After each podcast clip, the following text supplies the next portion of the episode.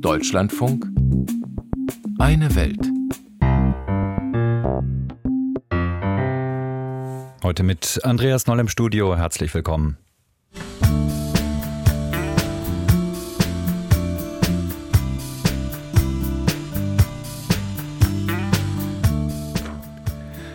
Taiwan nach der Wahl, Indonesiens Blick nach Gaza, der Druck auf die Rohingya in Bangladesch und der Streit in der brasilianischen Regierung um den Straßenausbau im Amazonasgebiet.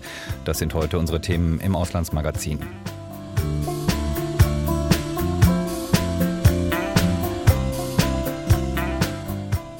Diplomatisch erkennen die USA Taiwan nicht als unabhängigen Staat an. Unterstützung für die Inselrepublik gab es vom amerikanischen Außenminister in dieser Woche trotzdem. Anthony Blinken gratulierte nach dem Wahlwochenende dem neuen Präsidenten Taiwans und lobte das Land für seine robuste Demokratie. Sie sei beispielhaft für die ganze Welt, so Blinken. We congratulated the, the president-elect, but also the people of Taiwan on their robust democracy and the great example that that sets uh, not just for the region, uh, but for the entire world. US-Außenminister Anthony Blinken beim Weltwirtschaftsforum in Davos. Geführt wird diese robuste Demokratie in Taiwan in Zukunft vom Wahlsieger Lai Ching-de. Er und seine Partei, die DPP, gelten als sehr kritisch gegenüber der Führung des Nachbarlandes China. Peking betrachtet Taiwan als Teil der Volksrepublik und droht immer wieder mit Krieg. Über die aktuelle Lage habe ich vor der Sendung mit meinem Kollegen Steffen Wurzel gesprochen. Er war viele Jahre Korrespondent in China und blickt nun von unserem Hauptstadt Hauptstadtstudio aus auf die Region. Ich habe ihn zunächst gefragt, wie es nun weitergeht in Taipeh. Ja, die eigentliche Amtseinführung des neuen Präsidenten Lai Ching-de wird Mitte Mai sein und entsprechend laufen in Taiwan selbst in den nächsten Wochen, Monaten die Vorbereitungen auf den eigentlichen Regierungswechsel. Der neue Präsident Lai gehört ja wie die Amtsinhaberin Tsai Ing-wen zur Partei DPP. Also da werden wir inhaltlich keine großen Umbrüche zu erwarten haben. Was neu ist, was aus Sicht auch des neuen Präsidenten nicht ganz unproblematisch ist, ist die Tatsache, dass äh, seine Partei, die DPP, zwar auch äh, bei den Parlamentswahlen vergangenes Wochenende sehr gut abgeschnitten hat, aber eben keine absolute Mehrheit bekommen hat. Und das bedeutet, dass die Parteien in Taiwan jetzt hinter den Kulissen beraten, ja, wer tut sich mit wem zusammen? Wer bildet eine Koalition? Tut sich vielleicht die häufig als China freundlich bezeichnete Oppositionspartei KMT jetzt zusammen mit der drittplatzierten, eher wirtschaftsfokussierten Partei TPP, um dann eine Art Koalition zu bilden gegen die China-kritische DPP des neuen Präsidenten Lai? Also bisher sind das so die Fragen, die diskutiert werden. Dann auch so Dinge wie, wer wird nächster Parlamentspräsident, Präsidentin? Die nächste Wegmarke ist hier der 1. Februar, dann tritt das neue Parlament in Taipeh zum ersten Mal zusammen. Das Interessante ist, dass das bisher alles in einem ja, sehr gesunden demokratischen Prozess vonstatten geht. Und äh, ich habe in Taiwans Medien das Ganze auch so wahrgenommen, dass die Leute in Taiwan durchaus stolz sind darauf. Erstens, weil eben die monatelangen systematischen Desinformations- und Einschüchterungskampagnen der Chinesen gegenüber Taiwan nicht gefruchtet haben vor der Wahl. Stichwort militärische Drohgebärden, Stichwort massive Fake News-Kampagnen. Und zweitens ist man natürlich auch stolz, weil das kulturell und gesellschaftlich ja sehr chinesisch geprägte Land Taiwan, das zeigt jetzt der Volksrepublik China, dass sich Demokratie und China nicht ausschließen. Da gibt es ja immer wieder Leute, die behaupten, Chinesen können keine Demokratie. Was bedeutet dieser Wahlausgang für die Staatsführung in Peking? Also zunächst bedeutet der Wahlsieg für den Kandidaten der DPP Leitingde, dass die Wahl ausdrücklich nicht so ausgegangen ist, wie man sich das gewünscht hat in Peking. Dort hätte man sich eben einen Sieg der KMT gewünscht, die jetzt zwar auch nicht gesagt hätte, okay, wir planen sofort einen Anschluss an China, aber man setzt bei der KMT doch mehr auf eine Zusammenarbeit und auf Kompromisse mit Peking wird es jetzt also nicht geben. Nach der Niederlage des Kandidaten der KMT hat die Führung in äh, Peking verhältnismäßig unaufgeregt reagiert, so würde ich es mal formulieren. Also ein Sprecher der chinesischen Taiwan-Behörde hat nochmal betont, es ändert sich nichts an unserer Sicht. Taiwan ist ein Teil Chinas, hat er nochmal betont, und deswegen führe an einem Anschluss der Insel an die Volksrepublik kein Weg vorbei. Dieser Weg sei quasi vorgezeichnet, hat er gesagt. Und gleichzeitig hat Chinas Militär das gemacht, was wir in den vergangenen Monaten immer wieder erlebt haben.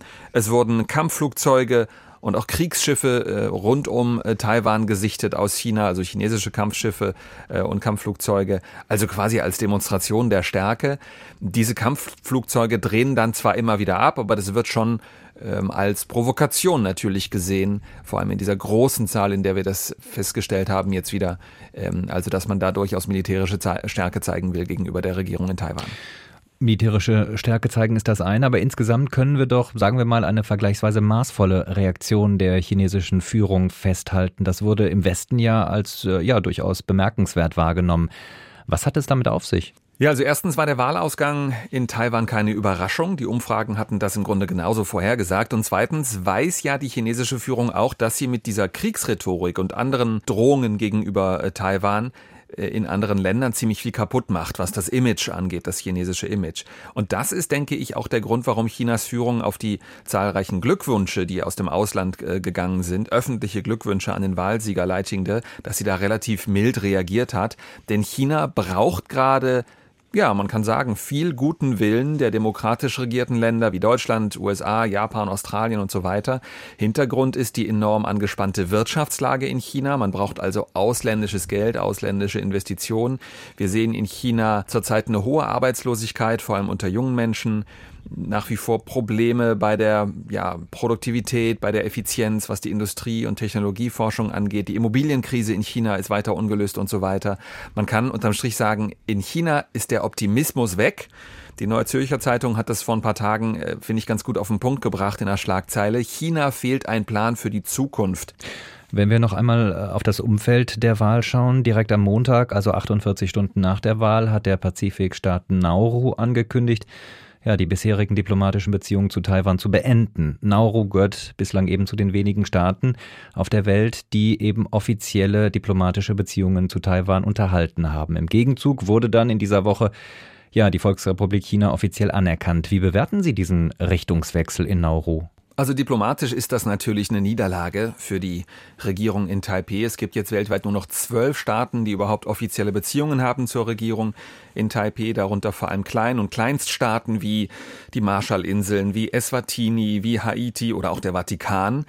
Im Alltag aber halten sich die Auswirkungen in überschaubaren Grenzen, denn erstens ist Nauru mit gut 12.000 Einwohnern überhaupt eines der kleinsten Länder der Welt. Und zweitens ist es natürlich für die Menschen in Taiwan und für die Regierung in Taiwan viel wichtiger, dass sie ich sage immer, de facto Verbündete haben dort. Also das sind die USA, das sind Japan, Südkorea, die Europäische Union natürlich. Die haben keine offiziellen Beziehungen zur Regierung äh, in Taipei, aber die sagen natürlich, und zwar lauter denn je, wir haben sehr wohl wirtschaftliche, zivilgesellschaftliche, demokratisch-rechtsstaatliche Verbindungen nach Taiwan und äh, natürlich auch was die USA angeht, die großen militärischen äh, Hilfen, die die USA in der Vergangenheit geleistet hat und de facto auch immer noch leistet, das ist natürlich viel wichtiger als ein, ja, ein offizieller diplomatischer Kontakt äh, zu Nauru zum Beispiel. Über wohl keine andere Wahl in der Geschichte Taiwans wurde ja so intensiv in den Medien in Deutschland, im Westen allgemein informiert, wie eben über die Präsidenten- und Parlamentswahlen vor einer Woche. Gibt es eigentlich dazu auf politischer Ebene eine parallele Entwicklung? Ich würde sagen schon. Also an der grundsätzlichen Tatsache, dass Deutschland äh, die Republik China, so heißt Taiwan ja nach wie vor offiziell, dass Taiwan eben nicht diplomatisch offiziell anerkannt wird, daran hat sich nichts geändert und daran wird sich auch in absehbarer Zeit nichts ändern. Das sieht man auch daran, dass das Auswärtige Amt hier in Berlin am Tag nach der Wahl zwar einen Glückwunsch nach Taipeh zu Wahlsieger Lai Ching-de geschickt hat, aber es wurden weder der Name genannt, noch das Amt, um das es geht, nämlich Präsident Taiwans. Also das macht man dann, diese Glückwünsche dann doch mit angezogener Handbremse. Aber ganz wichtig, in den Ebenen darunter, da nimmt die Zusammenarbeit zwischen Berlin oder zwischen dem politischen Berlin und dem politischen Taiwan deutlich zu. Das gilt für die Politik, aber auch für Wirtschaft, Forschung, Kultur, Wissenschaft und so weiter. Ganz viel Aktivität unterhalb diesem Bereich der offiziellen diplomatischen Anerkennung. Taiwan im Fokus der Weltdiplomatie-Einschätzung waren das von Deutschlandfunk-Reporter Steffen Wurzel aus unserem Hauptstadtstudio.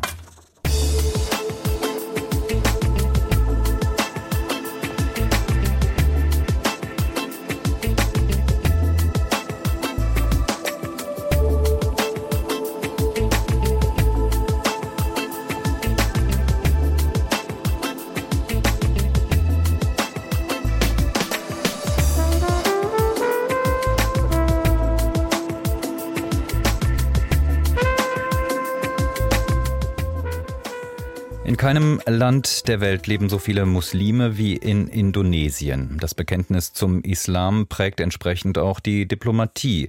Die traditionelle Verbundenheit der Indonesier mit den Palästinensern ist ein Ergebnis davon. Diese Verbundenheit zeigt sich nicht nur in Worten. Eine indonesische NGO hat zum Beispiel vor einigen Jahren ein Krankenhaus im Gazastreifen gebaut. Die Kehrseite dieser Identifikation ist der Antisemitismus, der sich immer wieder Bahn bricht im Land, so wie im vergangenen Frühjahr. Der Gouverneur Balis weigerte sich damals, israelische U23-Fußballer auf der Insel zu beherbergen. Daraufhin entzog die FIFA Indonesien kurzerhand wieder das Austragungsrecht für die Fußball-WM. Auch der Antisemitismus-Skandal der deutschen Dokumenta ist mit Indonesien verbunden. Wie das Land mehr als 100 Tage nach der Terrorattacke der Hamas auf die Lage in Nahost blickt, berichtet Südostasien-Korrespondentin Jennifer Johnston. In der Innenstadt von Indonesiens Hauptstadt Jakarta. Geschäftiges Treiben. Einige Essenslieferanten wie Rahim machen Mittagspause. Der Krieg zwischen Israel und Hamas beschäftigt ihn. Meiner Meinung nach hat Israel das Land genommen und sich dort nach und nach ausgebreitet, sodass die einheimische Bevölkerung verdrängt wurde. Muslime würden niemals als erstes angreifen. Ein Mann neben ihm sagt, mit dem Angriff am 7. Oktober haben sich die Palästinenser verteidigt gegenüber einem zionistischen Israel. Was derzeit passiere, sei ein Genozid an der palästinensischen Zivilbevölkerung. Für mich sind Israels Taten sadistisch, weil so viele Kinder und Frauen bei den Bombenangriffen sterben. Laut Umfragen sind anti-israelische Einstellungen in Indonesien weit verbreitet. Die Solidarität der Indonesier mit den Palästinensern ist hingegen seit Kriegsausbruch noch weiter gewachsen. Sie fühlen sich verbunden durch ihre Religion, den Islam. Zehntausende versammeln sich bei Pro-Palästina-Demonstrationen, helfen mit Spenden. Bei Basnas, einer Hilfsorganisation der indonesischen Regierung, verpacken mehrere Männer Kisten mit Hilfsgütern. Fertignudeln, Verbandsmaterial, Gehstöcke, Decken. Medical Kits, ja. Indomie. Die Kisten sollen in den nächsten Tagen nach Ägypten und von dort in den Gazastreifen geliefert werden. Mehr als 30 Container sind bereits per Flugzeug angekommen. Ihre Organisation sei vor allem auf Geldspenden angewiesen, sagt Mo Madum, der Vizechef von Basnas. Because weil vielleicht spendest du etwas, wovon du denkst, es sei wichtig, aber die Palästinenser brauchen es gerade nicht. Oder ein Beispiel. Vor ein paar Wochen wurden uns drei Krankenwagen gespendet. Aber wie bekommen wir die nach Gaza? Und hier fährt man rechts, dort auf der linken Seite. Hier ist right side, there is left side. Inzwischen haben sie ein großes Lager an der Grenze zu Gaza eröffnet, um schnell reagieren zu können, wenn die Sicherheitslage eine Lieferung möglich macht. Diese Woche ist ein Krankenhausschiff der indonesischen Marine Richtung Gaza aufgebrochen, unter anderem mit Hilfsgütern von Basnas. Wir folgen den Anweisungen des Präsidenten von Indonesien. Wir helfen jedem Land, wenn es die Regierung erlaubt. Uh, Mit Israel pflegt Indonesien keine formalen diplomatischen Beziehungen. Das mehrheitlich muslimische Land in Südostasien unterstützt traditionell die Menschen in Gaza. Eine indonesische NGO hat sogar ein Krankenhaus im Norden des Gazastreifens gebaut. Es gelang im November vergangenen Jahres in die Schlagzeilen. Here you can see the entrance to an underground tunnel Daniel Hagari, Sprecher der israelischen Streitkräfte, erklärte, die Terrororganisation Hamas habe in Tunneln unter dem Krankenhaus eine Kommandozentrale. Er zeigte Fotos zum Beweis. Die Tunnel seien vor dem Bau des Krankenhauses 2010 entstanden. They launch rockets on Israel 75 meters from an hospital. Zudem habe die Hamas nur wenige Meter vom Krankenhaus entfernt Raketen abgefeuert Richtung Israel. Die indonesische Regierung erklärt, das Krankenhaus diene ausschließlich humanitären Zwecken. Gebaut hat das Krankenhaus die indonesische Nichtregierungsorganisation Mercy. And when we dig the earth, we didn't find any tunnel under our hospital. Beim Bau des Krankenhauses hätten sie keine Tunnel entdeckt, sagt Arif Rahman, Mitglied des Präsidiums. Es gebe dort nur normale Abwasserschächte, noch gebaut von den Israelis. Er zeigt auf ein Modell des Krankenhauses, das im Eingangsbereich seines Büros in Jakarta steht. Also, uh, Wir haben auch mit den Menschen in der Umgebung gesprochen. Habt ihr hier je etwas wie Untergrundtunnel gesehen? Sie sagen nein. Die Bilder, die das israelische Militär zum Beweis für die Tunnel gezeigt hat, seien nicht von ihrem Krankenhaus. Wir haben dieses Krankenhaus Tag für Tag gebaut, Stein um Stein, Schicht für Schicht. Wir kennen dieses Krankenhaus wie unsere Westentasche. 2016 ging es in Betrieb, gebaut und finanziert von Indonesien, verwaltet von den Palästinensern mit lokalen Ärzten und Pflegekräften. Rund 1000 Menschen suchten dort während der Kämpfe Schutz. Nach israelischem Raketenbeschuss und der Evakuierung in den Süden stehe das Krankenhaus nun leer. Der Radiologe Arif zeigt Videos und Fotos auf seinem Handy. Uh, Beim Beschuss des Parkplatzes sei einer ihrer lokalen Helfer gestorben. Uh, Besonders die Operationssäle, die Leichenhalle und das Generatorhäuschen seien schwer beschädigt worden. Nach Ende des Krieges will die Organisation Mercy das Krankenhaus wieder aufbauen, mit Hilfe von Spenden der indonesischen Bevölkerung. Gut 9000 Kilometer liegen zwischen Indonesien und Gaza. Trotzdem fühlen viele Indonesier eine große Nähe zu den Palästinensern. Jennifer Johnston war das mit den Hintergründen.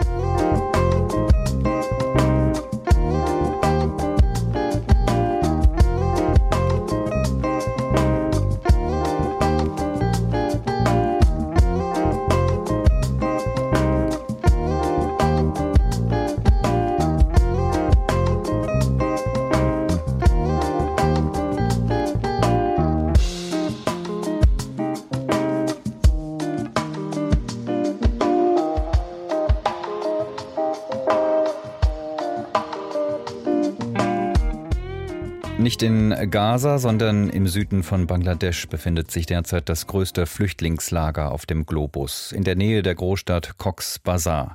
Etwa eine Million Rohingya leben hier, die Hälfte von ihnen Kinder. Die muslimische Minderheit war vor sieben Jahren aus dem Nachbarland Myanmar geflüchtet weil sie dort von der Militärjunta verfolgt wurde. Die Junta in Myanmar ist heute immer noch an der Macht, doch in Bangladesch wächst der Druck auf die Flüchtlinge zurückzukehren.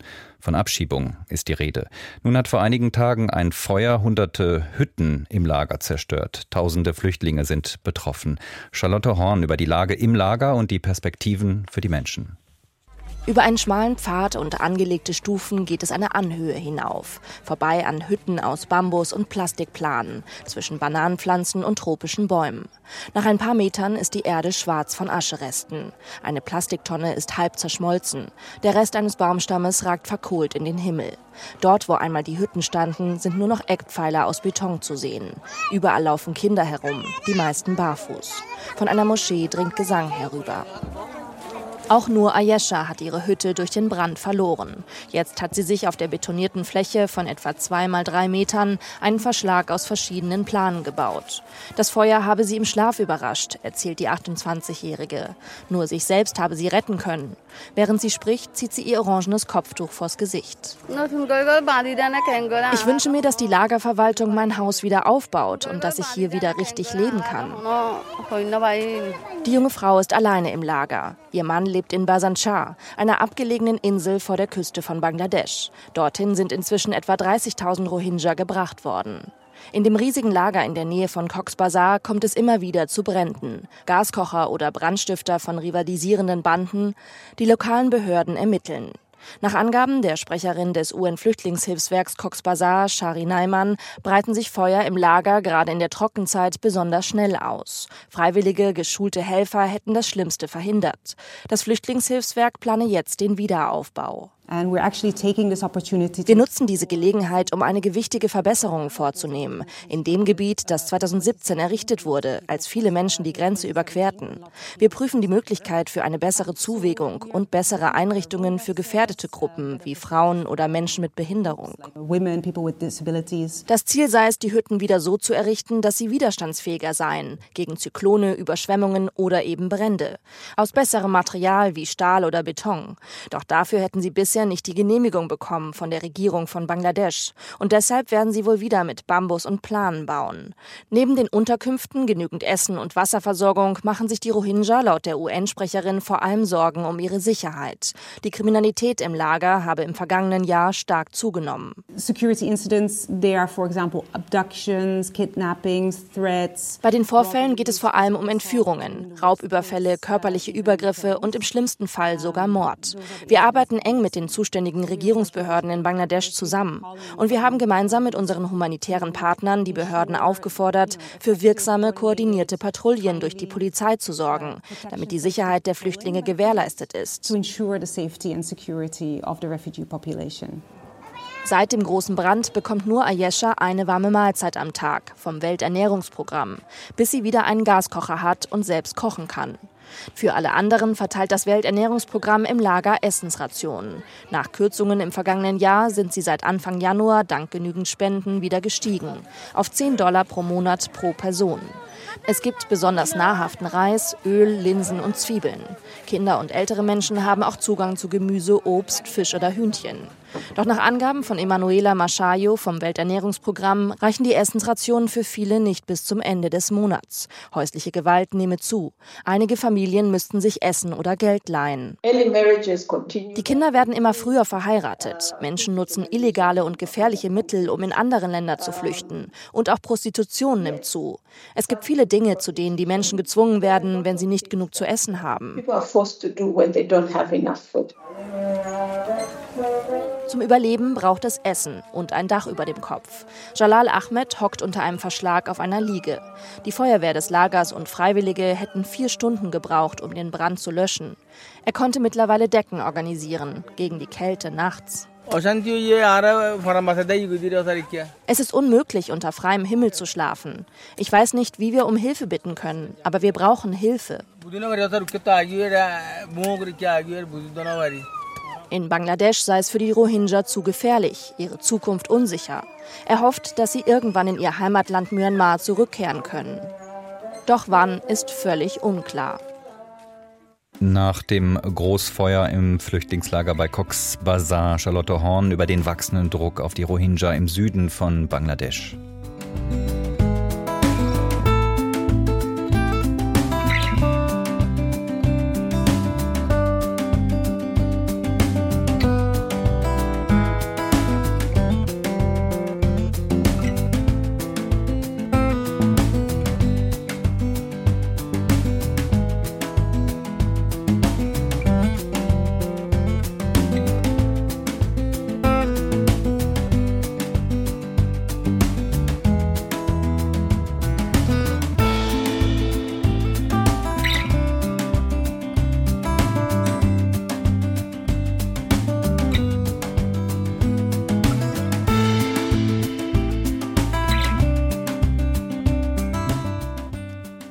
Wer mit dem Auto durch das Amazonasgebiet in Brasilien fährt, braucht viel Geduld. Bis zu vier Tage dauert die rund 900 Kilometer lange Fahrt über die BR 319 von der brasilianischen Amazonasmetropole Manaus bis zur Hauptstadt des Bundesstaates Rondônia. Die 1976 eingeweihte Urwaldstraße befindet sich in einem schlechten Zustand, wird in Brasilien daher auch die Hölle genannt. Brasiliens Staatspräsident Lula möchte die Lehmpiste nun gerne ausbauen und asphaltieren.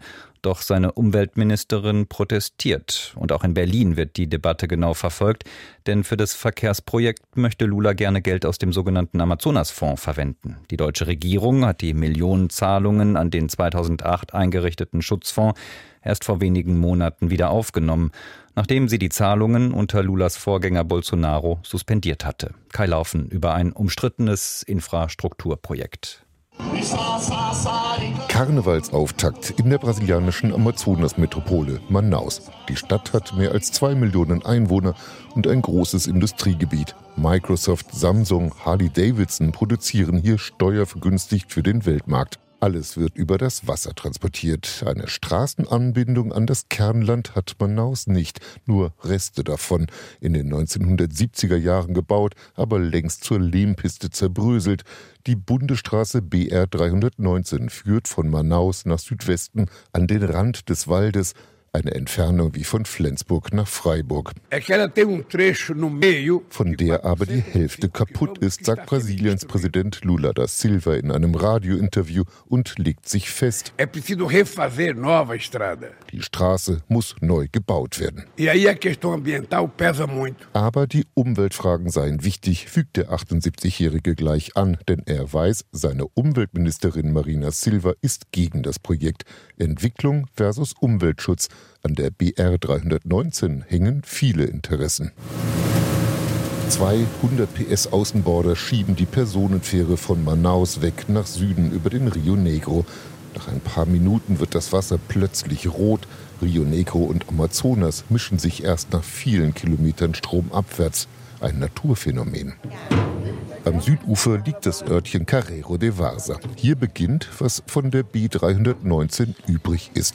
Direkt an der Strecke liegt das Restaurant von Jailson Ribeiro liebevoll geschmückt mit farbenfrohen Bildern eines indigenen Künstlers. Über die BR 319 zu reden, heißt im Grunde über Evolution zu reden und über die Großartigkeit des Amazonas. Wir wären für Brasilien sichtbar und würden nicht weiter ignoriert werden, wenn diese Straße endlich wieder gebaut würde. Touristen könnten die Schönheit des Waldes erleben, Bauern ihre Produkte auf den Markt bringen und die Umwelt müsste nicht leiden, meint der lebhafte Lokalpatriot Rio Jason Ribeira. Um die BR 319 zu restaurieren, muss nicht ein einziger Baum gefällt werden. Sie ist ja schon da. Nochmal 20 Minuten Amazonastrom aufwärts liegt das Rathaus von Bürgermeister Pedro Guedes. 32.000 Einwohner habe seine Gemeinde laut dem letzten Zensus, aber der war schlecht durchgeführt, meint er, nämlich bei Niedrigwasser. Eigentlich seien es 11.000 mehr, die konnten aber nicht erreicht werden. Der Spiegel des Amazonas schwankt hier übers Jahr locker 10 Meter. Auch das eine Herausforderung für die Infrastruktur. Die Rohstoffe für das Industriegebiet von Manaus kommen alle aus dem Ausland per Schiff. Durch die Dürre im letzten Jahr konnten die Schiffe nicht mehr fahren. Es gab nur noch die BR 319. Wegen der Trockenheit konnten wir die Straße nutzen. Die Straße auszubauen sei überlebenswichtig, meint Guedes. Die Zentralregierung könne doch den Wald vor kriminellem Missbrauch beschützen. Wenn die Regierung beschließt, dass kein weiterer Hektar gerodet werden soll, wird das auch nicht geschehen. Das muss sie dann durchsetzen. Aber dafür bekommt sie doch Millionen und Abermillionen von den europäischen Ländern. Guedes meint den Amazonasfonds, der mit 1,2 Milliarden Euro hauptsächlich von Norwegen befüllt wird. Deutschland trägt ein Zehntel bei. Zurück in Manaus, wo Greenpeace seit langem ein großes Büro hat. Pressesprecher Jorge Dantas weiß, dass das brasilianische Unterhaus im Dezember einen Gesetzentwurf gebilligt hat, der die BR 319 als kritische Infrastruktur einstuft. Demnach könnte ihr Ausbau aus dem Amazonasfonds finanziert werden. Wir halten das nicht für richtig, denn wenn wir in die Geschichte gucken, wissen wir, dass Straßen Vektoren der Entwaldung sind. Wenn man also eine Straße asphaltiert, führt das unweigerlich zu mehr Entwaldung. Die Straße würde den Fischgräteneffekt verstärken. Illegale Abzweigungen in den Wald, um Holz zu schlagen und nach Gold zu suchen. Bereits jetzt habe die BR 319 Abzweigungen in der sechsfachen Länge der eigentlichen Trasse, zeigt eine Studie. Das Umweltministerium hat über 220 abgeholzte Flächen dokumentiert. Die Wirtschaft brauche die Straße gar nicht, meint Dantas. Die Freihandelszone existiere seit 60 Jahren erfolgreich ohne sie. Es handelt sich um eine Straße, deren Wert sowohl in Bezug auf die Anzahl der darauf fahrenden Fahrzeuge als auch auf den Wert der darauf beförderten Güter sehr gering ist. Für die Regierung ist es also eine teure Straße. Aus diesem Grund wurde sie nach dem Bau in den 70er Jahren auch bald wieder aufgegeben. Ob sich volkswirtschaftliche Argumente und Umweltschutz oder der Wunsch vieler Brasilianer nach einer hochentwickelten Infrastruktur letztlich durchsetzen, wird in Brasilia entschieden und dann auch mit deutschem Geld umgesetzt. Ein Infrastrukturprojekt im Amazonas nährt bei einigen Zweifel an der Umwelt- und Klimaschutzpolitik des brasilianischen Präsidenten. Der Beitrag war das von unserem Brasilien-Korrespondenten Kai Laufen. Am Mikrofon dieser Sendung war Andreas Noll. Ich wünsche Ihnen noch ein schönes Wochenende.